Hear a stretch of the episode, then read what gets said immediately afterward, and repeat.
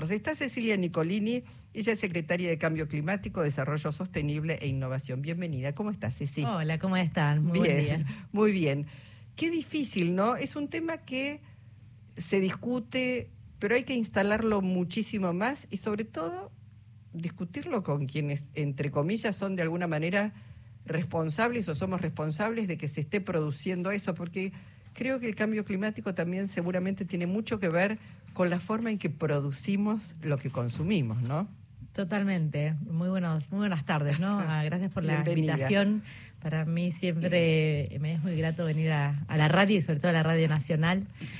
Eh, Vos recién lo decías muy bien, eh, Luisa. Yo creo que cuando hablamos de eh, cambio climático y responder a esta agenda y ponerla en eje central del debate, es un debate profundamente económico, porque tiene que ver, por un lado, con un consenso que creo que ya hemos llegado como sociedad, que no podemos seguir consumiendo y produciendo como lo hacíamos hace 5, 10, 15 o 20 años, y también tiene que ver porque viene atravesado por un montón de injusticias la cuestión climática. Por un lado, los grandes impactos que estamos teniendo siempre son al final los y las más vulnerables quienes el impacto climático les afecta más, con las inundaciones, con las sequías, con las olas de calor.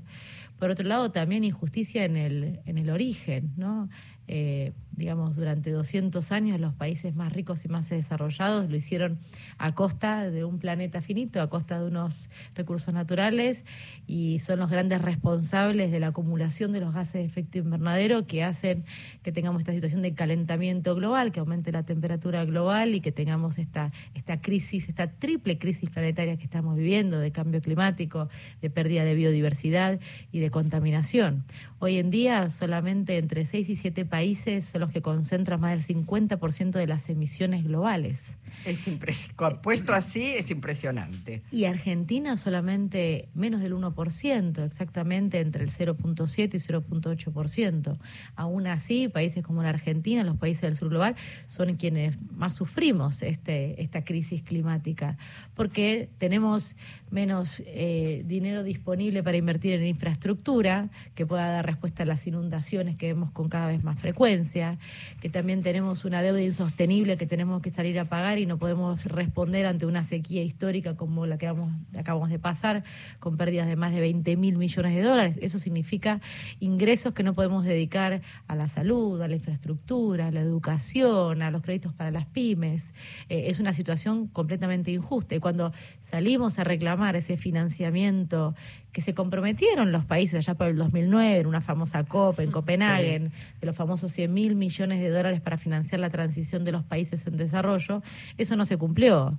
Los bancos multilaterales todavía creo que son muy conservadores a la hora de invertir en quizás eh, grandes, eh, digamos, eh, infraestructura que no generan ganancias, solamente ahorros, digamos, pero que, que no se está, no se está invirtiendo lo, lo, necesario. Entonces es una situación, digamos, de mucha complejidad, pero es una discusión, como bien decías, profundamente económica. Estaba pensando, Cecilia, que hay como una situación en espejo.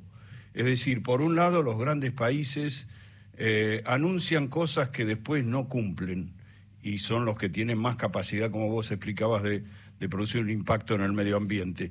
Y por el otro lado, países como la Argentina, que son las víctimas en buena medida y no las principales causantes, no tienen en agenda el tema, es decir, no está muy metido en la agenda de los argentinos el tema del cambio climático y por lo tanto no es tan fácil que las dirigencias puedan llevar este, de manera sostenida y como política de Estado este, acciones muy concretas. ¿no? Me parece que esa combinación es, letal, digamos. Eh, bueno, dos temas, eh, sí, muy, muy complejos, pero para abordar. Lo primero, es cierto que en el discurso internacional y las grandes potencias hay mucho cinismo. ¿No? Realmente en todo, no solamente en la cuestión del financiamiento climático, sino en términos de inversión al, desarrollo, la pobreza. Durante la pandemia lo hemos visto, ¿no? Como tenemos que salir mejores, tenemos solidaridad que cooperar, pero tenemos países que acaparaban nueve dosis de vacunas para, para sus habitantes porque tenían mayor capacidad de compra eh, y de negociar esos contratos. para algún, perdón, para algún distraído, recordemos que Cecilia Nicolini era una de las encargadas de viajar y en momentos en donde no se conseguían las vacunas, hizo lo posible y lo consiguió junto con la ministra para que esas vacunas estuvieran a disposición de los argentinos y las argentinas. Quiero recordarlo porque la verdad es que fue un trabajo en un momento de mucha angustia y ansiedad y, e incertezas, bueno, haber conseguido, haber hecho ese trabajo fue maravilloso, así que aprovechamos y decimos gracias. Sí.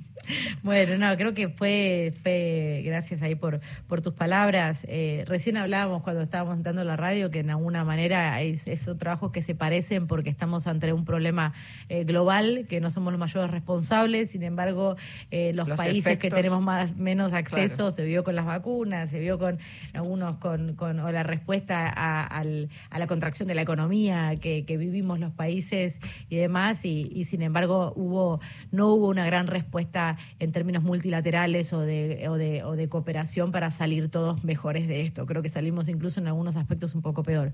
Pero volviendo al tema de la, de la crisis climática, decíamos, hay mucho cinismo en estas asimetrías que vemos en el discurso internacional, en donde las grandes potencias, eh, sí, se llenan la boca, ¿no? Diciendo, bueno, no, la agenda verde, el Green New Deal, las transiciones, pero estamos hablando que tiene que ser a nivel global, que de nada sirve que sigan acaparando los recursos para que las transiciones las hagan en sus países, para que desarrollen tecnología y las quieran vender a, precios que no podemos quizás acceder, que entonces todo esto se va a eh, ralentizar. Lo mismo el financiamiento, que ni, ni la cooperación internacional, ni la solidaridad, ni la filantropía va a cubrir la necesidad de financiamiento que necesitamos real para estas transformaciones. Tiene que ver con dejar de pagar deudas cuando vivimos una crisis como lo que acabamos de vivir con la sequía, cuando hay un huracán, cuando hay un tifón, cuando hay eh, eh, una ola de calor extrema.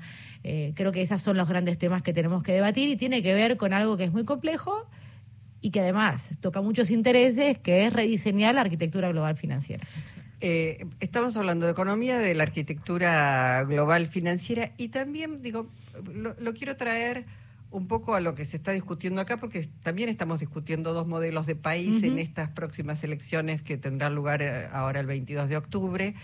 Eh, porque te encontrás algunos candidatos que son negacionistas, pero yo digo, son negacionistas de los derechos humanos, porque también hay que decir que vivir en un ambiente saludable es un derecho humano, y esto también hay que ponerlo así, no es solamente una cuestión económica, que lo es, por cierto, y muy importante, pero digo, está establecido el derecho humano a vivir en un ambiente que no te perjudique, saludable, amigable. Esto también está en discusión. Y cuando uno escucha, por ejemplo, decir a, a Javier Milei que no importa si una empresa contamina un río, total, digo, es una barbaridad. Esto también está puesto en juego en esta elección, ¿no? Sí, ahí va apuntada quizás la segunda pregunta tuya de antes, eh, que es, bueno, ¿qué pasa en la Argentina con, con este tema? Yo creo que aquellos que niegan el cambio climático ya no podemos ni tacharlos de, ni de ignorantes, ni siquiera de, de necios, creo que hay una profunda irresponsabilidad y que también que deben haber intereses detrás de no tratar esta agenda, porque esta agenda tiene que ver también con, tocar intereses, con redistribuir mejor, con redistribuir las cargas, con financiar, con eh, dar respuesta ahí donde tenemos la crisis. ¿Qué hacemos si negamos el cambio climático, si negamos el rol del Estado en el, en el destino de un país? ¿Qué van a hacer las pymes cuando vuelva otra sequía, cuando tengamos eh, eh, una futura pandemia, por ejemplo? ¿Qué van a hacer las personas que viven a las orillas de los ríos, que su o del mar y que suben sus niveles y que se inundan las casas. Las vamos a dejar, es el sálvese quien pueda, es la ley de la selva. Eh, y yo creo que justamente en eso la, propuesta de nuestro espacio, lo venimos trabajando hace ya dos años, con el año pasado presentamos el Plan Nacional de Adaptación y Mitigación al Cambio Climático al 2030, justamente con más de 250 medidas que apuntan a dar respuesta concreta, no solamente a nivel nacional, sino en cada una de las jurisdicciones, en cada una de las provincias y de las ciudades también, con medidas de mitigación que tiene que ver con reducir los gases de efecto invernadero, las transiciones que tenemos que dar, pero también y fundamentalmente con medidas de adaptación, cómo preparamos nuestros territorios, la infraestructura, nuestro modelo productivo y de consumo para lo que ya estamos viendo que se viene y que cada vez va a ser más exacerbado.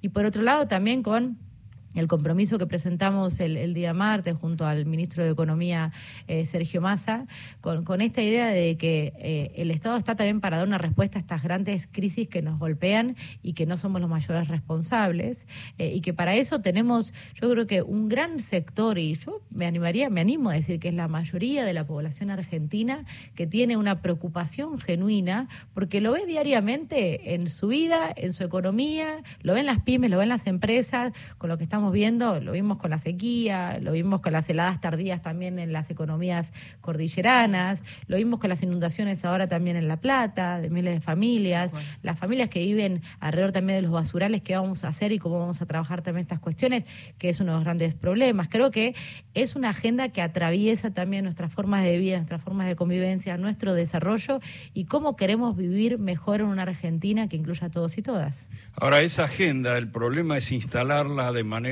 colectiva como política de Estado, porque por ejemplo, uno de los ejemplos muy recientes es el tema del litio en Jujuy, el reclamo de los pueblos originarios de que las formas de explotación están perjudicando el agua de muchas de las zonas de ellos y eso está bajo la órbita del gobernador de Jujuy, Gerardo Morales, que no parece tener la misma visión este, la misma agenda ambientalista que estamos hablando, ¿no? ¿Cómo haces para ecualizar en la Argentina este, para que se convierta en políticas de Estado cuando hay tantas visiones opuestas, ¿no? Cuando está hablando Milei diciendo lo que señalaba Luisa de que no importa si contamina un río. Es decir, ¿cómo juntás una, una posición común de las dirigencias eh, frente a una agenda que tiene que ser compartida para hacer política de Estado. Pero ah, te, sumo a lo que dice Jorge, que es interesante porque digo, tenés por un lado el sector privado, tenés el, por otro lado el Estado Nacional y tenés las jurisdicciones provinciales y municipales. Y tenés además, entre comillas, lo que se conoce como licencia social. Entonces, el panorama no es tan sencillo seguramente, ¿no? Vos ahí mencionaste un término clave que es la licencia social y yo creo que la licencia social es el paraguas que nos va a permitir poder tener un desarrollo y un crecimiento sostenible para la Argentina. Y esa licencia social tiene que ver con eh, transparentar la información, hacer partícipes a la ciudadanía de las comunidades de los procesos de toma de decisiones que tienen que ver con cuestiones ambientales, permitir el acceso a la justicia, que sea una justicia también que actúe de acuerdo a los intereses que estamos defendiendo, y eso tiene que ver con los recursos, con el acceso al agua, con, la información, eh, con el derecho a la protesta también, cuando nos hacen las cosas bien. Eh, creo que tiene que, que ser algo integral de desarrollo. En eso, una de las compromisos que hemos asumido ya desde el año pasado es con el acuerdo de Escazú. Eh, que no solamente lo ratificamos, sino que lo implementamos. Argentina fue sede de la segunda conferencia de las partes del Acuerdo de Escazú, que tiene que ver justamente con la construcción de la licencia social y los derechos que le tenemos que garantizar a la ciudadanía para que podamos desarrollarlos en un ambiente sano, que es un derecho humano, como bien decías, con acceso a la información, participación y acceso a la justicia. Eh, y en eso eh, me parece que es complejo, hay muchas complejidades y muchas a veces contradicciones que las tenemos que enfrentar y las enfrentamos con más política y las enfrentamos también hablando de lo que necesitamos para desarrollarnos como país, pero que a su vez nosotros queremos una Argentina que cuide sus ecosistemas y que el agua de sus ríos tenga valor de la vida y no un precio de mercado. Eh, como hemos escuchado, y así con todos nuestros recursos, con nuestros bosques también, que son, eh, eh, digamos, un, recurso no solamente que tienen muchísimo valor intrínseco por los servicios ecosistémicos que brindan al planeta, sino también porque estamos trabajando una estrategia de uso de mercados de carbono para que ese valor no sea solamente narrativo, sino que realmente lo podamos poner en, dólares, en dinero, y que nos permitan esa gestión de la conservación y de y del equilibrio que tenemos que encontrar entre el desarrollo económico que es justo, porque también nosotros tenemos derecho a desarrollarnos, a crecer y tenemos que dar respuesta a cuestiones como la pobreza, eh, la, la vivienda para las personas, el empleo, educación como lo hicieron los países y como lo siguen haciendo los países desarrollados. Entonces, encontrar en esa ecuación un equilibrio que, que nos permita que sea, que sea con todos. Y ahí Sí que es complejo, por supuesto, gestionar con diferentes jurisdicciones, pero lo tenemos que hacer con todo el mundo, con las universidades, con los científicos y científicas, con las comunidades originarias, eh, con los que habitan en esas zonas donde se, se, tiene determinada explotación o actividad productiva. Ya no se puede hacer de espaldas a la ciudadanía, ya no se puede hacer sin información y tenemos que entonces llegar a esos consensos que nos permitan seguir avanzando como país. Pensaba, mira, mientras te escuchaba pensaba, difícilmente eh, no haya alguna actividad humana que no contamine. Por supuesto, contaminarán más o contaminarán menos. Todo tiene impacto. Seguramente todo tiene un impacto en el ambiente, esto. Por, eso me parece importante lo que estás planteando. Conflictos se van a generar, conflictos. De hecho, lo estamos viendo hoy, comunidades que se oponen a determinadas explotaciones, comunidades que dicen, bueno, sí, pero de esta manera. Lo peor que se puede hacer es no dar el debate, no informar. Creo que eso, por lo pronto eso ya habilita que eh, la gente se ponga en modo de escucha, que las empresas hagan lo que tienen que hacer y ver, bueno, una manera más racional de, bueno, preservar ese, ese ambiente, pero es cierto, crecer y dar respuesta a una cantidad de cosas que van a surgir. Es que no, no quiero ser psicóloga de nadie, ¿no? Pero me parece que lo primero que hay que hacer cuando hay un problema no es negarlo sino justamente poder hablar de ello y me parece que es muy infantil. Eh, y más en la política, y más cuando estamos hablando del destino de un país y del modelo que queremos, es negar un problema y no animarse a dar el debate. Mm. Entonces, me parece que por ahí empezamos mal.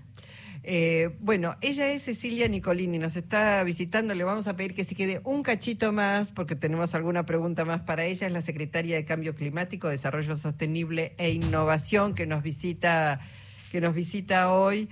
Eh, para hablar, porque además se hizo una reunión importante esta semana. Ahora nos contás un poquito a la vuelta de las noticias, eh, bueno, de, qué se trató y, y si fue importante. Eh, en un modelo capitalista como el que tiene la Argentina, las empresas seguramente también tienen mucho para aportar, para, para decir, y el Estado para regular y, poner el, el marco no solamente teórico, sino jurídico para que esas empresas no avancen más de lo que debe avanzar, ¿sí? Correcto. Bueno, 33 la demoramos un poquito más, es Cecilia Nicolini, nuestra secretaria de Cambio Climático, Desarrollo Sostenible e Innovación. Le decíamos, bueno, que se quede un poquito más porque bueno, eh, esta semana, Ceci, hubo una reunión importante con múltiples actores, esto un poco mencionábamos, ¿no? Empresas, hay compromisos, hay eh, compromiso y una actitud de dar respuesta a las necesidades de eh, las políticas para frenar el cambio climático, por lo menos para morigerar sus efectos. Por supuesto, y yo creo que un poco lo que decíamos al inicio, no va a haber ni una solución mágica, ni una bala de plata, ni una secretaría sola, ni un país solo va a poder dar una respuesta a lo que estamos viendo. Eh, yo creo que tiene que ser una respuesta eh, consensuada a nivel nacional, a nivel regional, a nivel global y luego en cada uno de los países con absolutamente todos los sectores. Y además porque hay una preocupación genuina del sector privado, de las universidades, de las juventudes, y del Gobierno Nacional en encontrar eh, mecanismos que nos puedan presentar eh, soluciones a los impactos que estamos viendo y caminos realmente para, para poder verlos. En eso venimos trabajando ya hace más de un año en este acuerdo entre el sector público y el sector privado, este acuerdo para la acción climática, que es una gran plataforma donde hay más de mil empresas, pero se siguen sumando empresas, pymes, cooperativas, cámaras, sindicatos, entendiendo que tiene que ser todo, eh, digamos, una, una transformación del sector productivo con esta sostenibilidad que nos va a permitir eh, ahorrar, evitar las pérdidas que estamos viendo. Entonces, eh, y que esas pérdidas, además, esos ahorros, después los podamos convertir en ganancias. Decimos que hay una gran oportunidad para la Argentina en las transiciones que tenemos que llevar adelante, en la transición energética, en la transición eh, a la movilidad sostenible, en la transición productiva. En temas energéticos, por ejemplo... Te iba a decir, esa, perdón, la transición energética quizás es una de las la madre de las batallas, ¿no? Sí, ¿no? Por un lado, porque en, cuando uno ve, eh, digamos, el, el, inventario, se llama, ¿no? de los gases de efecto invernadero de la Argentina, más del 50% vienen del sector energético, ahí incluido también el transporte. ¿no? Entonces es un, gran, es un gran desafío transicionar hacia una matriz más limpia. Y en eso Argentina tiene todo para transicionar. Por un lado, desde el gas de vaca muerta, el gas como vector de transición es una herramienta fundamental no es una solución a largo plazo porque es un combustible fósil, entonces eventualmente va a haber que reemplazarlo. Pero mientras tanto es más limpio que el carbón, ni te cuento, y también que el petróleo y los derivados del petróleo. Entonces, con el gas que tiene Argentina, teniendo la segunda reserva mundial de shale gas, es una ventaja fundamental que nos va a permitir tener una, una, una matriz más limpia, nos va a permitir dejar de usar dólares para importar combustibles líquidos aún más contaminantes, no derivados del petróleo, y además eventualmente poder exportar gas ayudar a la decarbonización de otros países y que esos dólares nos permitan invertir, por ejemplo, en la infraestructura para el transporte de la electricidad, que nos permita tener más parques eólicos, más parques solares, invertir y estar a la vanguardia del hidrógeno verde, que necesita más inversión y desarrollo, de la fabricación de baterías de litio, que nos van a permitir también la electromovilidad y todo lo que tiene que ver con las energías renovables, eh, seguir invirtiendo y finalmente poder tener esta joya que tenemos en la Argentina, que es el reactor modular CAREM también que va a ser fundamental, la energía nuclear como una fuente de, generación limpia eh, de energía en el mundo. Es decir, creo que tenemos muchísimas oportunidades y el sector privado lo entiende y es un gran aliado para generar más innovaciones, para generar empleo también. ¿Invierte el sector privado o invierte más el Estado que el sector privado? Yo creo que tiene que ser una simbiosis, en eso es fundamental. Yo creo y muchísimo en las capacidades del sector eh, público para innovar también, con un sector público emprendedor. Lo hemos visto no solamente en Argentina, sino en el mundo, como cuando invertís en ciencia, en tecnología y en investigación, está sentando las bases, y en educación, obviamente, las bases para todo lo que son también los desarrollos, los spin-off y las empresas que se crean a partir de innovaciones que aportan muchísimo valor, desde satélites hasta vacunas, hasta productos eh, que, eh, de biotecnología para mejorar y hacer más eficientes los cultivos. O sea, hay un ahí las capacidades del Estado y la necesidad de invertir es enorme. Pero también tenemos que hacerlo con un sector privado eh, que, que, que, invierta también en estas innovaciones, que invierta en, en, producir, en producir mejor, en, mejorar los sistemas logísticos y hacerlos que tengan menos emisiones, y que como el privado, que paguen los impuestos. Claro, Que vuelva, claro, ya que el Estado está invirtiendo, que paguen los impuestos como corresponde. Por supuesto, tiene que ser un círculo virtuoso también y que genere empleo y que genere también empleos genuinos, que creo que también es una de las bases que tenemos que seguir defendiendo para desarrollar nuestro país. Y se me ocurre una cosa muy utópica. Esto que está señalando es tan crítico como política de Estado que lo que tendría que estar pasando es que vos tengas contacto con gente que en las otras fuerzas políticas están también en la temática del medio ambiente y sospecho que ese contacto hoy día no, debe existir.